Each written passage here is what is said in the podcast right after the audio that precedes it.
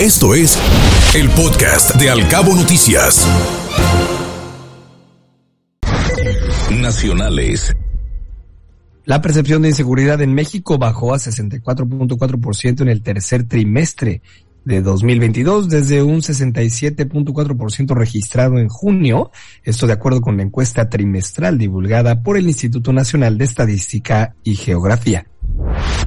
La Confederación Patronal de la República Mexicana lamentó el aumento de la violencia en el país que registró 283 homicidios durante este fin de semana e hizo un llamado al gobierno encabezado por el presidente López Obrador, así como a las administraciones locales y estatales a actuar con urgencia para coordinar la estrategia de seguridad en el país. Gobernadores y líderes de Movimiento Ciudadano rebatieron al secretario Adán Augusto al afirmar que en 10 estados morenistas hay más violencia que en Jalisco.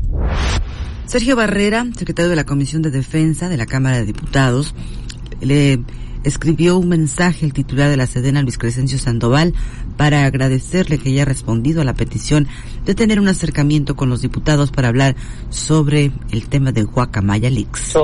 El diputado del Movimiento Ciudadano, Ciudadano Royfield sobre por qué se había cancelado la reunión y por qué no quería rendir cuentas. Él contestó esto y pues la verdad es que nos sorprendimos porque me preocupa un poco que no haya una comunicación real sobre las cosas como son entre la Secretaría de Gobernación y la Secretaría de Defensa, porque la carta es muy clara y de manera respetuosa y siempre cuidando pues la honorabilidad que tienen nuestras Fuerzas Armadas y nuestro general secretario, pues lo que nosotros decíamos es que no creíamos que fuera el formato y lo que necesitamos es transparentar un caso muy grave que hemos vivido los últimos días a través de estas filtraciones de Guacamaya y saber qué repercusiones en materia de seguridad tiene, sobre todo también la transparencia con la que se ha manejado.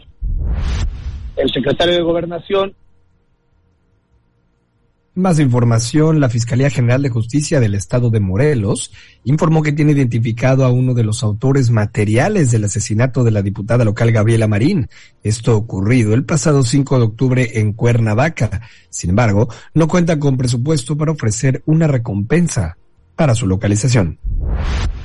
Algunos periodistas que han expresado sus deseos de contender por la presidencia de la República llamaron a los militantes a reconocer los errores históricos que han tenido como partido y recobrar la credibilidad en este. El gobernador de Veracruz, Cuitláhuac García, informó que sumaron 36 alumnos de una secundaria hospitalizados por posible intoxicación, 11 ya fueron dados de alta, por lo que 25 continúan en observación médica, pero estables. El Senado de la República entregó de forma simbólica la medalla Belisario Domínguez correspondiente al año 2020 a las y los integrantes del sector salud por su labor durante la pandemia. Mientras tanto que la presea y el diploma serán donados a la Casa Museo Doctor Belisario Domínguez Palencia que se ubica en el municipio de Comitán de Domínguez en Chiapas. La Comisión Federal para la Protección contra Riesgos Sanitarios, la COFEPRIS, presentó un análisis en el que señala que los vapeadores contienen sustancias nocivas que afectan la salud de los consumidores y lanzó una campaña para evitar su uso. México reportó hasta ayer 321 nuevos casos de viruela del mono detectados en la última semana, con lo que el país suma 2.468, sin que se haya registrado alguna muerte afortunadamente relacionada con la enfermedad. El programa acordado entre México y Estados Unidos para que la administración Biden reciba a venezolanos responde a que el gobierno del país sudamericano no está sirviendo al pueblo y es un desastre político, según aseguró el embajador Ken Salazar. Eunice Rendón, coordinadora de agenda, sí, de agenda migrante, habla acerca precisamente de este fenómeno migratorio que se está viviendo de venezolanos expulsados de Estados Unidos.